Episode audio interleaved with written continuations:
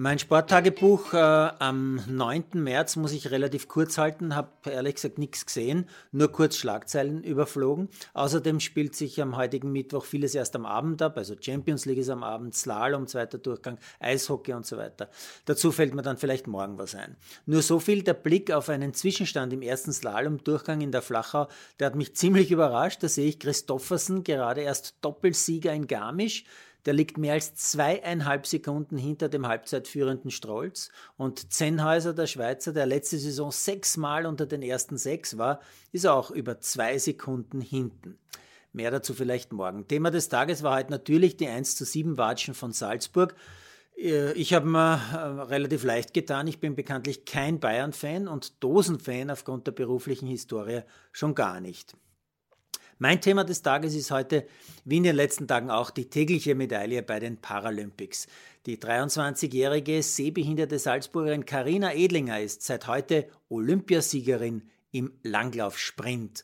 Aus mehreren Gründen eine außergewöhnliche Geschichte. Edlinger hat am Montag noch beim 15-Kilometer-Rennen wegen körperlicher Probleme aufgeben müssen. Da hat es mir echt leid getan. Am Dienstag hat sie dann auf den vorgesehenen Biathlon-Start verzichtet, weil sie einfach nicht fit war. Äh, ihr goldenes Geheimnis ist also die kleine Pause, die sie sich gegönnt hat. Und ihr Hund Riley, den sie mit nach Peking nehmen durfte, wie ich gelesen habe. Edlinger holt also die zweite goldene einer Österreicherin bei diesen Spielen und schon die sechste Medaille nach nur fünf Wettkampftagen.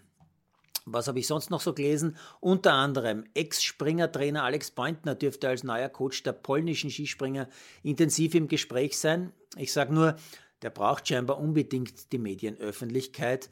Der kann es nicht lassen. Conny Hütter beendet nach ihrem schweren Sturz von Gramontana nun doch vorzeitig die Saison. Ich sage nur, eine weise Entscheidung nach dieser brutalen Gehirnerschütterung. Adi Hütter muss in Quarantäne wegen Corona, verpasst damit zumindest das Match seiner Gladbacher gegen Hertha. Und ich sage nur, in Österreich gibt es auch einige Neuinfektionen. Unfassbare 47.795 um ganz genau zu sein. Und dann ist mir noch aufgefallen, Patrick Ortlieb soll Peter Schröcksnadel im FIS-Vorstand folgen. Der neue ÖSV-Vizepräsident klettert also weiter auf der Funktionärskarriereleiter. Ich sage nur, ich weiß schon, es gab damals im April 2001 kein gerichtliches Nachspiel. Aber wer das damals genauer verfolgt hat, der darf sich schon ein bisschen wundern, oder?